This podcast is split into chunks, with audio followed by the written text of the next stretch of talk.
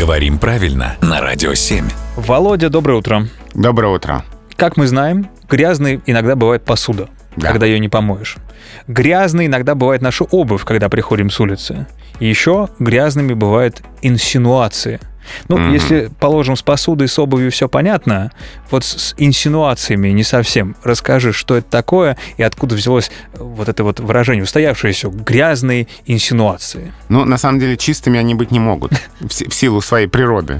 А если их протереть слегка? Все равно не поможет. а, Потому что инсинуация — это книжное слово и означает клеветнический, порочащий кого-либо вымысел, клевета. То есть клеве- клевету не отмоешь, и чистой клевета быть не может. Мгм. А слово вообще это интересно из латинского языка, ну, как нетрудно догадаться, латинский глагол insinuare, означающий пролезать, прокрадываться. То есть сразу такой неприятный образ, да? Мгм. Кто-то куда-то пролезает и какие-то грязные... Подсматривает. Да, грязные слухи распространяет.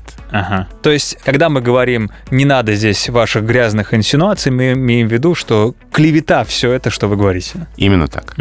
Все, разобрались. Спасибо, Володя.